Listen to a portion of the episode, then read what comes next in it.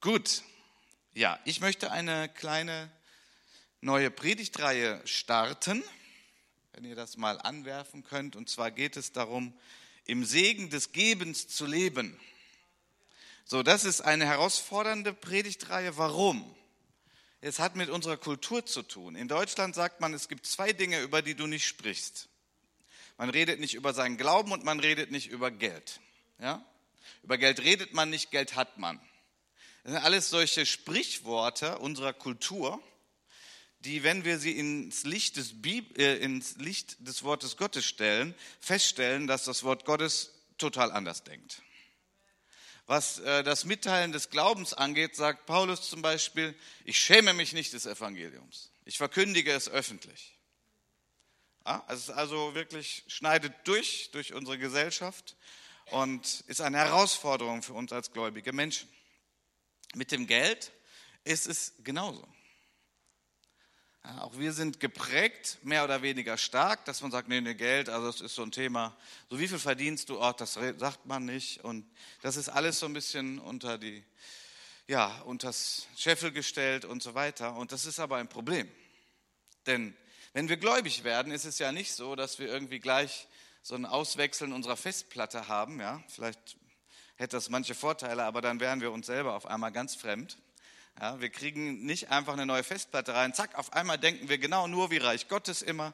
Nein, nein, wir sind in einem Prozess der Erneuerung, Erneuerung der Gedanken. Das ist ein lebenslanger Prozess und deswegen brauchen wir auch Predigten, Gemeinschaften, Kleingruppe, Bibellese, stille Zeit, damit wir allmählich verwandelt werden in unserem Denken. Und das Thema Geld ist nun so ein heikles Thema. Ich kenne Kollegen, die da eine recht große Scham haben und ich kann das gut nachvollziehen, wenn man ja nun selber auch noch angestellt ist in der Gemeinde, wie kann man denn dann über Geld und über Geben predigen? Aber ich habe auch gute Kollegen, die mich immer wieder ermutigt haben, haben gesagt, du musst das Wort Gottes austeilen, du musst den ganzen Ratschluss Gottes predigen, nicht nur irgendwie Lieblingsthemen, sondern es ist ganz wichtig, auch über Geben zu sprechen, weil wie sonst kann man es denn lernen?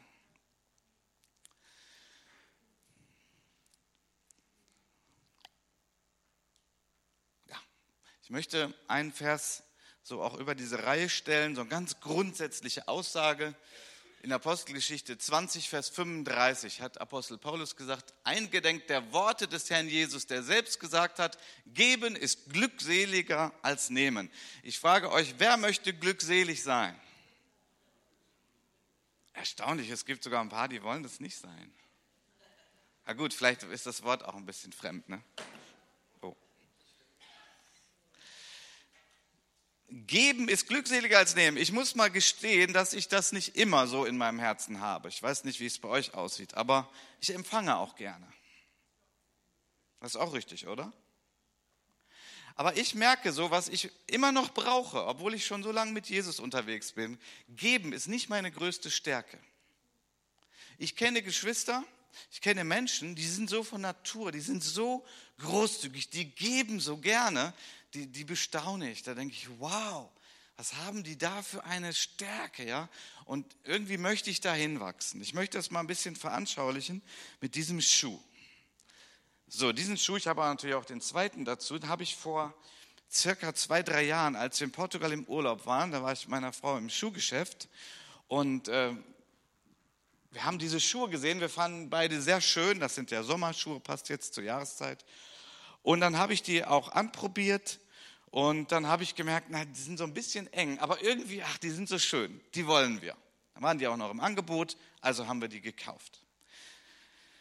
Ja, und wie das dann so ist mit so Schuhen, die eigentlich zu eng sind, jetzt habe ich die zu Hause und immer wenn ich die sehe, denke ich, die sind schön und jetzt auch die richtige Jahreszeit dafür, aber ich trage sie dann doch nicht, weil sie einfach unbequem sind, weil sie eng sind. Enge Schuhe, die können noch so schön sein, sind einfach eine Qual. Was will ich denn jetzt damit sagen? Nun, es gibt Herzenszustände, die sind eng oder die sind weit. Das ist auch nicht immer gleich. Aber was Gott möchte, auch durch das Wort heute, ist unsere Herzen weit machen. Nun, wie macht man Schuhe weit? Kann man übrigens, ja. Ich habe es mal gegoogelt, ich habe es noch nicht so ausprobiert. Das eine kenne ich, das äh, kennen vielleicht die Älteren unter uns noch, habe ich lange nicht gesehen, sogenannte Schuhspanner. ähm, oder Schuhweiter oder Schuhdehner. Kann man bei Amazon kaufen, gar nicht so teuer. Gibt ganz viele verschiedene Variationen aus Kunststoff, aus Holz und so weiter. Und die sind so ein bisschen wie so ein Fuß und dann tut man die da rein und dann gibt es so Schrauben und dann kannst du da dran schrauben und dann wird der Schuh so richtig unter Spannung gesetzt und wird gedehnt.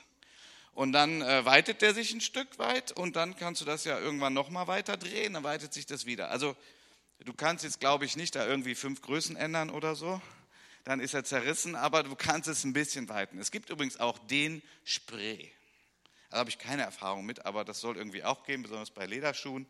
Naja, so ein Tipp am Rande. Nun, der Apostel Paulus, der dieses Wort von Jesus hier zitiert, ist übrigens ein ganz erstaunliches Wort, ne? weil er zitiert Jesus, dass Jesus das gesagt hat. Der war ja gar nicht mit Jesus unterwegs, oder? Also nicht mit dem, der hier auf Erden ging. Und dieses Wort findest du nirgendwo anders in der Schrift. Also es ist nicht ein Zitat irgendwie jetzt aus dem Evangelium oder so. Ganz interessant. Aber irgendwie durch den Heiligen Geist hat er das so reingebracht. Geben ist seliger als nehmen. Ein weiter Schuh ist angenehmer als ein enger Schuh. Weite Schuhe trägst du, damit machst du wirklich was. Enge Schuhe bleiben im Schrank. Und das ist schade. Der Apostel Paulus, der hat, wie wir wissen, mehrere Briefe an die Gemeinde in Korinth geschrieben.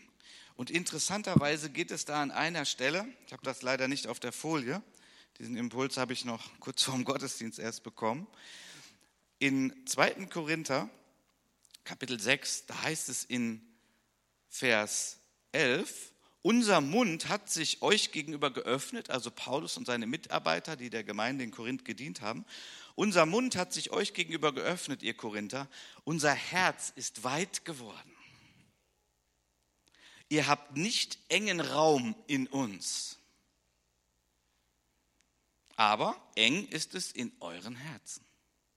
Aber eng ist es in euren Herzens. Dann sagt er, vergeltet uns doch Gleiches. Ich rede jetzt mal zu, wie zu meinen Kindern und lasst es auch in euch weit werden. So, da geht es jetzt nicht nur um Geben, aber es geht um, um eine Herzenseinstellung, sich zu verschenken.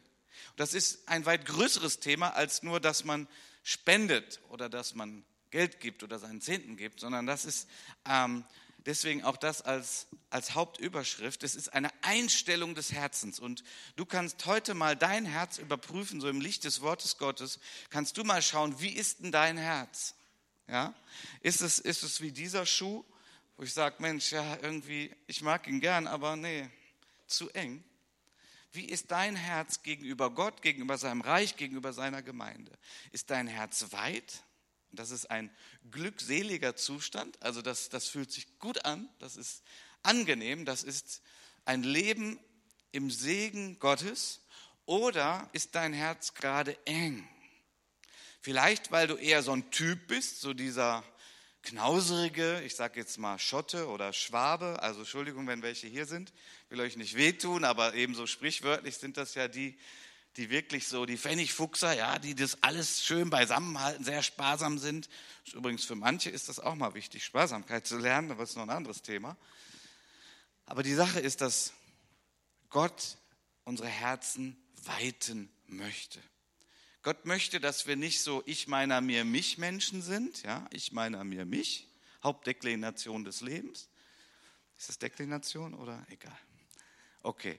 Nicht ich meiner mir mich, sondern wenn wir mit Jesus unterwegs sind, dann lernen wir, dass wir sagen, wir leben für andere, wir leben für Gott. Wir laden Menschen ein, wir sind gastfreundlich, wir lieben es, anderen Geschenke zu machen. Wenn jemand eine Not hat, dann geben wir gerne. Wir haben ein weites Herz. Das ist göttlich. Das ist Jesusmäßig. Wie Andreas schon in der Einleitung ja auch gesagt hat, Gott gab uns seinen Sohn. Warum? Weil er ein weites Herz hat für uns Menschen. Er ist kein knauseriger, enger Gott, der sagt, oh, ich weiß nicht, ob ich was abgeben kann, dann habe ich ja nachher zu wenig. Aber wie ist das oft so unser Denken? Und das ist ein Geheimnis, weil durchzubrechen in diese Glückseligkeit, das braucht es irgendwie oft so einen Schritt des Glaubens, ja? Ist so ein Sprung so, du lässt los, du weißt nicht genau. Du hoffst, du vertraust, du nimmst das Wort Gottes und sagst, ja, ich glaube, Gott wird mich segnen. Aber du weißt es vorher nicht. So ein bisschen wie auf dem Wasser gehen. Aber Gott selber ist das Vorbild. Er hat seinen Sohn geschenkt. Und im Römerbrief heißt es einmal, wenn er uns Jesus Christus geschenkt hat, das Liebste, was er hatte, wird er uns mit ihm nicht auch alles schenken? Das ist göttlich. So ist unser Gott. Und er möchte uns trainieren und uns da reinbringen, in diesen Mut, weite Herzen zu haben. Ich möchte in dieser Predigt heute den Abraham als Vorbild setzen. Er wird auch im Neuen Testament ja mehrfach als Vorbild gebracht und was Leben im Segen des Gebens angeht, ist er ein fantastisches Vorbild. Und ich werde drei Aspekte seines Lebens betonen. Aber zunächst nochmal ganz grundsätzlich. In Galater 3, in den Versen 6 bis 9, das ist ein Ausschnitt davon, da heißt es, gleich wie Abraham geglaubt hat, so auf diese Art werden nun die, welche gläubig sind, gesegnet mit dem gläubigen Abraham. Das heißt, wir können Abraham als ein Vorbild nehmen, der mit Gott gelebt hat, der Gott erkannt hat, immer mehr erkannt hat und der dann gesagt hat, okay, ich vertraue Gott und das heißt auch manchmal, ich wage etwas mit meinem Gott. Das werden wir uns noch näher anschauen, aber wir alle sind berufen, in diesem Glauben, in diesem Segenstrom Abrahams auch unterwegs zu sein. Wir können viel von ihm lernen. In 1. Mose 24, Vers 34f heißt es, da sagte er, ich bin Abrahams Knecht. Der Herr hat meinen Herrn sehr gesegnet, so dass er groß geworden ist. Er hat ihm Schafe und Rinder gegeben, Silber und Gold, Knechte und Mägde, Kamele und Esel. Nun, vielleicht sagst du, ja gut, einen Esel brauche ich gerade nicht. Naja, das war ja auch eine andere Zeit, eine andere Kultur. Aber wofür stehen diese Begriffe? Er war ein gesegneter Mann Gottes. Er konnte andere segnen. Er hatte etwas zu verteilen an andere. Er hatte keinen Mangel. Und wieso war das so? Weil er Gott vertraut hat und weil er bereit war, auch Glaubensherausforderungen, Wagnisse einzugehen, wenn Gott zu ihm gesprochen hat. So und gerade wenn es um Geld, wenn es um Finanzen geht, das ist vielleicht somit die härteste Nuss, die es zu knacken gibt bei uns Gläubigen, weil wir irgendwie denken, ja, ja, es gibt vieles so, ja, das mache ich auch, wie Gott das sagt, ja. Aber so, nee, nee, also mein Geld, ich weiß nicht, das, das ist mir zu riskant so. Ich, es gibt so eine Karikatur über eine Taufe.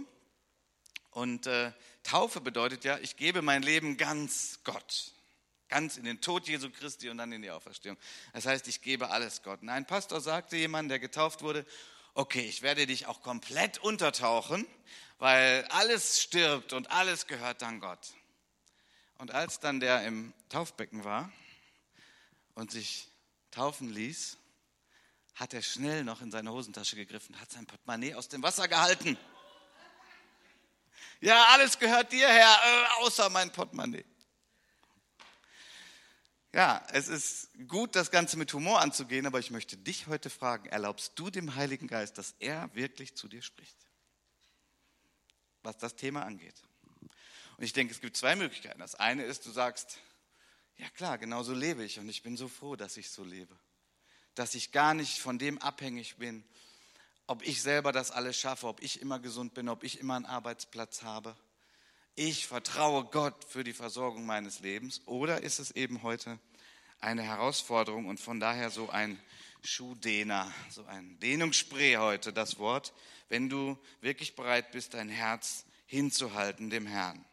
Nun, es gibt drei Bereiche, wo der Abraham ein gutes Vorbild für uns ist und das gilt auch für uns im neuen Bund in unserem Wandel. Und der erste Aspekt des Gebens ist der Zehnte. Oh, der Zehnte. Darüber gibt es viele Mythen und Ranken und Ideen. Und es ist immer gut, die erste Erwähnung in der Schrift ganz genau anzuschauen. Das ist die erste Erwähnung in der Schrift über den Zehnten. Und die ist maßgeblich. Da kann man das Allermeiste schon ableiten, wie das eigentlich gedacht ist. Es ist interessant, dass sehr viele Menschen vom Zehnten gehört haben. Ja? Ihr könnt mal Leute fragen, auch die gar keine Christen sind, die gar nicht zur Gemeinde gehören. Wenn du sagst, ich bin in einer Freikirche, werden die sagen, ähm, so, die werden einiges wissen so darüber, so Halbwahrheiten und Halbwissen. Und dann werden sie äh, höchstwahrscheinlich irgendwann sagen, ach so, und du musst auch deinen Zehnten geben, ne? Ist interessant, ist ziemlich bekannt. Und trotzdem äh, ist manches auch sehr verdreht in diesem Bereich. Deswegen schauen wir uns an, wie das bei Abraham war. 1. Mose 14, ab Vers 17. Und als er zurückkehrte, nachdem er Kedor Laomer und die Könige, die mit ihm gewesen, geschlagen hatte, also besiegt hatte, zog der König von Sodom aus, ihm entgegen in das Tal Schave, das ist das Königstal. Und Melchisedek, der König von Salem, brachte Brot und Wein heraus und er war Priester Gottes des Höchsten. Und er segnete ihn und sprach, gesegnet sei Abraham von Gott dem Höchsten, der Himmel und Erde geschaffen hat. Und gesegnet sei Gott der Höchste, der deine Bedränger in deine Hand ausgeliefert hat. Und Abraham gab ihm den Zehnten von allem. Ganz schlichte Aussage, Abraham gab ihm den Zehnten von allem. So, ich frage euch, wer hat Abraham befohlen, den Zehnten zu geben? Und ich kann euch sagen, wenn du das davor liest, so die, den Text davor, du wirst keinen Befehl finden. Abraham war gesegnet von seinem Gott. Er war massiv gesegnet, das, das muss man ja so ein bisschen erklären, weil wenn wir jetzt da nicht so zu Hause sind in der Schrift, da war gerade richtig Krieg, da war ein Konflikt. Abraham war angegriffen worden. Er hat seinen Neffen Lot schützen wollen und das war richtig mächtig. Und die Feinde waren mehr und größer als er und seine Helfer. Und wie durch ein Wunder hat Abraham gewonnen. Er hat den Feind besiegt. Und er wusste, das habe ich nicht durch meine Kraft geschafft, weil der Feind war übermäßig. Wie ist es in unserem Leben? Gibt es das auch bei uns? Gibt es etwas, wo wir sagen, ja, das ist eigentlich übermächtig, da hatte ich eigentlich keine Chance? Ich denke, es gibt manche Erfahrungswerte in unserem Leben, wo wir sagen, das war eigentlich zu heavy, das war zu stark, das konnte ich nicht. Ich sage meine Prüfungsangst überwinden oder, oder, oder. Aber dann gibt es ja noch einen Feind im Leben jedes Menschen und das ist die Macht der Sünde und die Macht des Todes. Und wenn wir darüber mal nachdenken, dann wissen wir ganz genau, das kann ich nicht aus meiner Kraft besiegen. Da brauche ich die Hilfe Gottes. Ich brauche die Hilfe Gottes. Das war die Szene, das war die Situation von Abraham, der gesagt hat, ich brauche die Hilfe Gottes, ich habe die Hilfe Gottes erlebt. Und was passiert dadurch? Sein Herz wurde weit Gott gegenüber.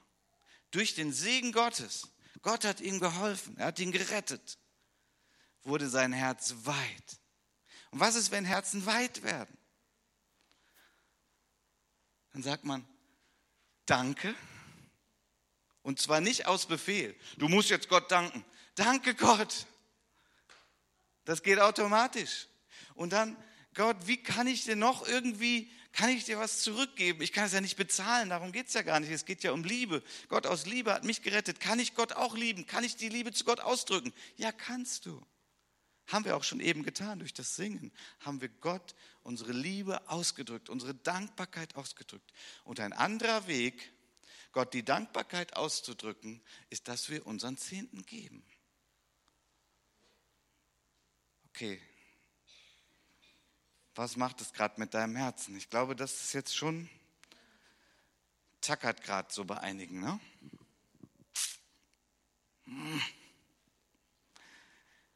Wenn ich mit Menschen rede, die hier Mitglieder werden wollen, dann wird auch ganz oft die Frage gestellt, was muss ich denn hier bezahlen? Das ist eine richtige Frage, weil ich meine, in jedem Verein, wo du Mitglied wirst, musst du im Regelfall irgendwas bezahlen. Und man weiß ja auch, ist ja auch logisch, oder? Es kostet ja auch Geld, das Gebäude und so weiter. Das muss man ja bezahlen. Ist ja schon menschlich ganz verständlich. Und dann sage ich immer Folgendes. Also, wenn du hier Mitglied wirst, musst du gar nichts bezahlen. Du musst gar nichts bezahlen. Du kannst hier Mitglied sein und du kannst hier Jahrzehnte Mitglied sein und nie, nie auch nur einen Cent gegeben haben. Ja, weil unser Weg ist ganz anders. Unser Weg geht nicht über die Pflicht, du musst jetzt, weil du hier Mitglied wirst. Unser Weg geht über das Herz, dass Gott dein Herz berührt, dass du gesegnet wirst von ihm und dass du von der Tiefe deines Herzens sagst, Gott, ich liebe dich und deswegen liebe ich auch deine Gemeinde. Und kann ich hier was tun für, für deine Gemeinde? Und er wird sagen, ja, kannst du. Indem du gibst, indem du spendest und das aus einem dankbaren Herzen. Was ich den Leuten, die Mitglieder hier werden und die die Frage stellen, auch sage, ist, gut, wenn du aber hier Mitglied wirst, dann äh, eins sollte vorher klar sein. Es wird ab und zu gepredigt über das Geben und über den Zehnten. Wenn, wenn das für dich zu heavy ist, wenn du daran Anstoß nimmst, dann ist das nicht deine Gemeinde hier. Okay? Weil wir müssen das Wort Gottes predigen, damit es gehört werden kann, geglaubt werden kann und gelebt werden kann. Sehr interessant ist ja auch an diesem Text hier diese geheimnisvolle Person Melchisedek. Ich glaube, dass das irgendwie so ein Typus Jesus ist, ja, so ein äh, Jesus selbst irgendwo, weil der ist ja nicht erst durch Maria auf die Welt gekommen, den gab es ja schon vorher. Durch Maria ist er nur Fleisch geworden, Mensch geworden, einer wie uns. Er war ja schon vorher da. Er hat ja diese Welt mitgeschaffen. Und er kommt also zu Abraham und er bringt Brot und Wein. Ja, wofür steht Brot und Wein? Das ist jetzt, traut sich keiner zu antworten, ist viel zu einfach. Das ist schon ein Schatten darauf, auf den neuen Bund, auf Jesus, auf das Abendmahl. Von daher, manche stellen sich ja die Frage, manche Christen sagen ja, okay, das sehe ich ein, finde ich gut. Zehn Prozent werde ich geben von meinem Einkommen, werde ich Gott geben, freiwillig. Und dann gebe ich halt so die Hälfte in meine Gemeinde und die Hälfte gebe ich einem äh, Missionar. Ich würde sagen, das ist schon, schon okay. Das ist schon gut, ja, doch. Es ist schon mehr, als viele andere machen. Aber es ist nicht ganz richtig. Oh, jetzt trete ich wieder gerade einigen auf die Füße oder bohr gerade am Nerv. Tut mir leid, aber du ähm, kannst es ja auch selber überlegen. Du musst darüber beten und wenn Gott dir die Erkenntnis gibt, dann, dann tu es. Da, wo du zu Hause bist, da, wo dein Haus ist, dein Haus Gottes ist, da wo du Mitglied bist, wo du dabei bist und wo du von daher auch regelmäßig dein Abendmahl empfängst, da gehört der Zehnte hin. Amen. Da gehört der Zehnte hin. Ja, aber was ist denn mit den Missionaren? Ja, da komme ich ja noch zu. Das ist der Bereich der Opfer. Und es ist interessant, dass die Bibel schon eine klare Lehre über das Geben hat. Es gibt den Zehnten, es gibt Opfer und es gibt Almosen. Das kann ich heute gar nicht alles entfalten, aber das ist zu unterscheiden.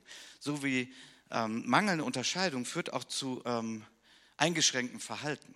Ja, zum Beispiel gibt, sagt Jesus ja, wenn du gibst, dann soll äh, die eine Hand nicht wissen, was die andere tut.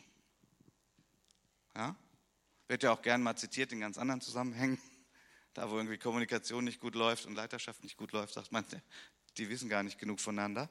Jesus benutzt das beim Geben. Das führt dazu, dass manche Christen sagen, ja, ich gebe, aber mein Name, der darf nicht dabei sein, weil wenn noch nicht mal meine andere Hand wissen darf, dass ich gebe, dann darf natürlich niemand anders das wissen. Es muss anonym sein.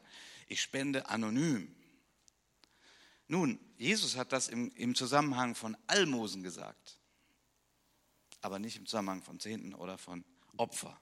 Deswegen kannst du mit gutem Gewissen deinen Zehnten geben oder ein Opfer geben in die Gemeinde mit Namen weil dann kannst du auch eine Bescheinigung kriegen und das in deine Steuererklärung einbringen. Da will ich nicht so tief reingehen, aber ich will nur klar machen, das ist nicht verboten von der Schrift her. Interessant ist ja auch, dass bei dem Zehnten geben, es wird dort gegeben, wo du gesegnet wirst und es wird dort gegeben, wo du deine Leiterschaft hast. Ich will es jetzt nicht zu tief entfalten, aber hier der Zehnte wird quasi nach oben gegeben. Das ist auch mit in diesem Text ein weiterer Beleg dafür, dass der Zehnte, der komplette Zehnte in die Gemeinde gehört, in das Haus Gottes. Rede ich damit gegen Missionare oder gegen Almosen? Nein, überhaupt nicht. Aber die Reihenfolge ist schon wichtig. Warum? Wenn wir sagen, ja gut, ich gebe dem Missionar, ich gebe den Bedürftigen und so weiter, ach meine Gemeinde, die braucht das doch vielleicht gar nicht. Das Problem ist, und das ist ein großes Problem in unserem Land, dass viele Gemeinden leiden im Bereich der Finanzen. Da ist eine Schwäche in Finanzen. Warum? Weil das nicht unterschieden wird. Manche Christen haben auch ein Problem mit ihrer Leiterschaft und sie lösen das Problem so, dass sie sagen, naja, ich gehe da trotzdem immer noch hin, ich will auch nicht austreten, ist schon gut, irgendwo Mitglied zu sein, aber irgendwie ärgere ich mich an meiner Leiterschaft, deswegen gebe ich den Zehnten nicht in die Gemeinde. Ich sage es mal so offen, wie es ist. Aber dann löst man das Problem nicht an der, an der Wurzel. Klär deine Beziehung zur Leiterschaft. Kläre sie, die Beziehung. Ich möchte herzlich einladen, ist nicht, weil es jetzt einen akuten Fall bei uns gibt, aber wir als Älteste, wir dienen dieser Gemeinde und wir freuen uns immer für offene Gespräche. Und wenn es Kritik gibt, kommt zu uns. Wir reden darüber. Weil du sollst dich ja wohlfühlen hier in der Gemeinde und wir können darüber reden. Wir können nicht alles so machen, wie du das gerne hättest, weil das funktioniert gar nicht. Ja, weil es so viele verschiedene Geschmäcker und Ideen gibt zur Ausstattung oder zu Musikstilen und so weiter. Das geht natürlich nicht. Aber wir wollen dieser Gemeinde dienen, wir tun das. Und wenn es eine Frage gibt, wenn es ein Problem gibt, wenn du dich an was ärgerst, dann musst du nicht irgendwie ein Geschwür in dir wachsen lassen. Dann komm zu uns, wir reden darüber und wir klären das. Ja? Und damit du dich wohlfühlst, damit du sagst, das ist mein Zuhause, das ist meine Gemeinde. Wenn du sagst, das geht gar nicht, dann auch wenn sich das jetzt vielleicht hart anfühlt, aber dann möchte ich gerne für dich beten, dass du deine Gemeinde findest. Weil es ist nicht gut, wenn man sich da auf Dauer aufreibt. Das ist gar nicht gesund. Gut. Eine zweite Sache ist, dass wir rechtschaffen leben. Du kannst Gott deinen Zehnten geben und Zehnten geben und Zehnten geben und sagen, jetzt habe ich ja die Münzen eingeworfen, jetzt wird der Segen unten rauskommen. Wenn du nicht rechtschaffen lebst, dann fehlt da etwas ganz Massives. Gott segnet die Menschen, die von ganzem Herzen mit ihm leben. Nicht die Perfekten, die gibt es übrigens gerade gar nicht. Ja, die, äh, darum geht es nicht, dass du perfekt bist. Es geht darum, dass du mit gutem Gewissen, dass du rechtschaffen lebst. So, wenn du irgendwie so ein Gauner bist, wenn du irgendwie so heimliche Sachen machst, so hinterm Rücken und so weiter, dann kannst du einen Zehnten geben, ich sag mal, bis du schwarz wirst, aber du wirst nicht im Segen Gottes leben. Du musst schon auch ehrlich leben, gerade auch im Bereich von Finanzen, ehrlich leben. Ja, da gibt es so sogenannte Kavaliersdelikte. Naja, auf meinem Arbeitsplatz, die haben da genug von, außerdem der Chef, der war so frech zu mir. Ich räche mich mal so ein bisschen, na, ein bisschen Kopierpapier und das eine oder andere nehme ich dann mal so mit und bezahle ich nicht. Ich weiß nicht, wie das mit dem Gewissen geht. Also meins schlägt dann an. Gut, ich will da nicht viel tiefer reingehen, auch wegen der Zeit. Aber rechtschaffen leben ist natürlich grundsätzlich richtig und ist auch ein ganz wichtiger Schlüssel, damit du in dem Strom des Segens Gottes leben kannst. Der zehnte, das rechtschaffen Leben, das war bei Abraham so und eine, ja, das überspringen wir mal aus Zeitgründen. Und der dritte Aspekt, steht jetzt viertens, weil eins war ja so eine Überschrift, ne? nur nicht, dass ihr in Tug kommt. Ähm, ich fasse das auch gleich nochmal zusammen. Opfer. Das ist nochmal was anderes als Jahrzehnte. Opfer. Es gibt Zeiten, wo Gott uns herausfordert, etwas zu opfern. Das sind nicht unbedingt angenehme Zeiten, das will ich gar nicht schönreden. Aber es gibt Zeiten, wo Gott uns herausfordert, um dann abhängig von ihm seine Güte, seine Wunder in unserem Leben zu erleben. Bei Abraham war das an zwei Stellen sehr extrem sogar, sehr extrem. Er ist ja einer der ganz wenigen, der in der Schrift genannt wird, ein Freund Gottes. Ich glaube, nur er und Mose werden Freund Gottes im Alten Testament genannt. Wie kam das? Ich glaube, es hat ganz viel damit zu tun, dass Gott gesehen hat, mit dem Abraham, da kann ich echt über Mauern springen. Mit dem, der ist bereit, der ist bereit, was zu wagen, was zu riskieren. Den kann ich aufbauen zu einem Vorbild des Glaubens. In 1. Mose 12, Vers 1 heißt es, und der Herr sprach zu Abraham, geh aus deinem Land und aus deiner Verwandtschaft, aus dem Haus deines Vaters in das Land, das ich dir zeigen werde. Ganz nüchterner Satz, aber extrem. Abraham war zu Hause in Ur, in Chaldea, also ganz weit weg von dem Land, wo Gott ihn dann hinführte. Es ging ihm dort gut. Er hatte einen Status, er hatte Anerkennung, er hatte Reichtum, er hatte Verwandtschaft. Es war perfekt. Aber Gott hat sein Herz gesehen, hat gesagt, mit dem Mann werde ich Geschichte schreiben. Deswegen fordere ich ihn heraus, aus seinem Land herauszugehen. Abraham in seiner ersten Reaktion sagte, okay, mache ich. Wo geht's denn hin? Sag ich nicht, sagt Gott. Bist du bereit loszuziehen? Also das war wirklich eine große Herausforderung. Ich kenne einen Mann, der eine Berufsausbildung hatte und Gott sagte zu ihm, geh da raus und ich habe was ganz anderes für dich. Und der Mann sagte, okay, mache ich. Wo geht's denn hin? Ja, sage ich dir nicht. Ein Sprung ins Ungewisse. Aber Gott lässt solche Menschen nicht hängen, ganz im Gegenteil. Er führt sie durch solche Phasen, um Wunder geschehen. Und es geht danach richtig bergauf, aber manchmal erwartet Gott, indem er sagt, spring, vertrau mir, glaube mir. Abraham hat das gemacht und so wurde er auch zum Vater des Glaubens, zum Vorbild. In einer anderen Geschichte, die eigentlich noch viel krasser ist, Gott hat ja gesagt, du wirst ein Vater vieler Völker sein. Er hat ewig und ewig und drei Tage, wie wir so sagen, keine Kinder bekommen. Die waren mittlerweile, er und seine Frau, in so hohem Alter, dass das auch biologisch alles total vorbei war. Und er, Abraham, ja toll, du hast gesagt, du segnest mich. Was, wie bitte? Gar nichts zu sehen. Und so, ja, guck dir die Sterne an, so viele Kinder wirst du haben. Ja toll, ich hätte gern mal einen. Aber Gott hat sein Wort erfüllt. Er schenkte ihm seinen Sohn, den Sohn der Verheißung. Es gab auch noch einen anderen, da hat er versucht, da einen Umweg oder eine Abkürzung zu nehmen, auf jeden Fall falschen Weg, wie auch immer. Aber dann hat er seinen Sohn, Isaak, den Sohn der Verheißung. Ja, Gott hat sein Wort erfüllt. Danke Gott. Und nach einiger Zeit sagt Gott, okay, jetzt opferst du ihn. Wie bitte? Also ich kann gut verstehen, dass das Abraham total an die Grenze gebracht hat. Total an die Grenze. Manchmal handelt Gott in unserem Leben so herausfordernd, dass wir es nicht verstehen, dass sich alles in uns sträubt, dass wir sagen, nein, das will ich nicht, das kann ich nicht. Es gibt solche Herausforderungen. Gott sei Dank ist das nicht Tagesordnung. Gott liebt es uns, auch schöne Phasen zu schenken. Die sind auch länger, aber manchmal ist es so. Und was passiert in Abrahams Herzen? Nun, er hat ja schon mal erlebt, wenn ich es wage, wenn ich darauf eingehe, Gott hat einen Plan, auch wenn ich den gar nicht sehe und gar nicht verstehe, aber ich, okay, ich mache das. Und die Bibelleser unter uns wissen, wie die Geschichte weiterging, dass er seinen Sohn Isaak nahm, er ging zu dem Berg, um ihn zu opfern.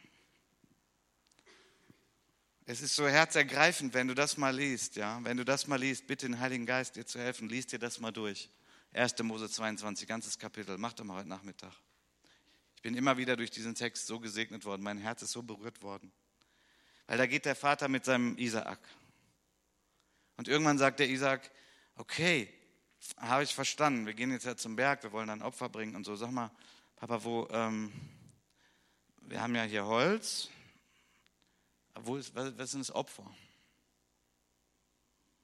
So, er hat natürlich gedacht, jetzt irgendwie müssen wir noch irgendwo vielleicht vorbei und dann noch mal ein Lamm kaufen, dann haben wir ein Opfer. Und Abraham wusste in seinem Herzen, Gott hat gesagt, du sollst deinen Sohn opfern. Das Lamm ist der, ist, ist der Sohn. Abraham hat, ich denke, durch die Hilfe des Heiligen Geistes die einzig richtige Antwort, um jetzt den Isaac da irgendwie nicht zu sehr beschweren. Er sagt, Gott wird sich das Opfer ersehen. Das ist Yahweh Jireh im Hebräischen. Gott, der sieht, der Vorsorge trifft, der vorher sieht. Diese Offenbarung hat Abraham und sagt es. Aber in seinem Herz ist es natürlich ganz schwer, weil er denkt, boah, das soll mein Sohn sein. Und dann kommen sie an und die Bibelleser kennen die Geschichte, dass auf einmal ein Widder sich verhängt, ver, verfängt dort im Gestrüpp, wo das Opfer jetzt vorbereitet ist. Und dann spricht Gott und sagt, nimm das, das ist das Opfer, was du geben sollst. Ich habe jetzt dein Herz gesehen, dein Herz geprüft. Warst du bereit, wirklich für mich zu leben? Hier Opfer das. Und dann musste er seinen Sohn nicht opfern. Was für eine Geschichte. Aber nun, ihr Lieben, ist das Ganze natürlich auch ein unglaubliches Gleichnis, eine Parabel auf unseren Vater im Himmel.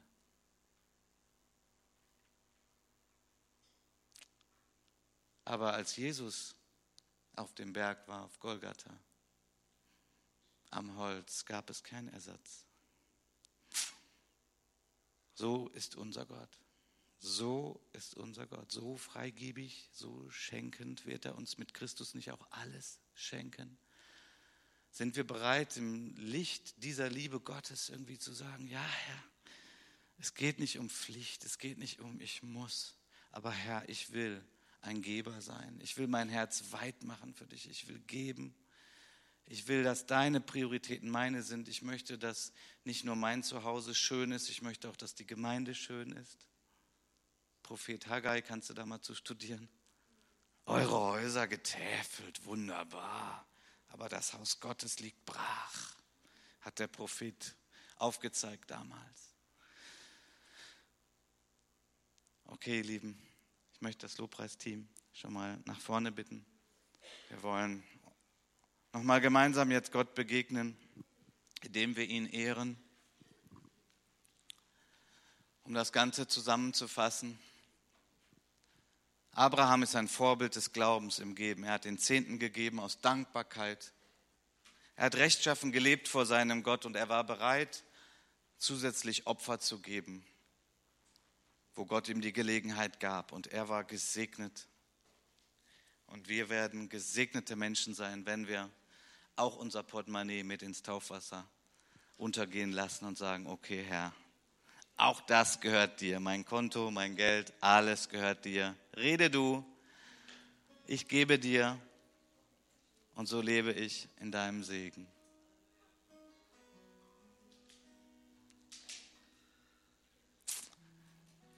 Ich möchte euch bitten aufzustehen, wir wollen beten.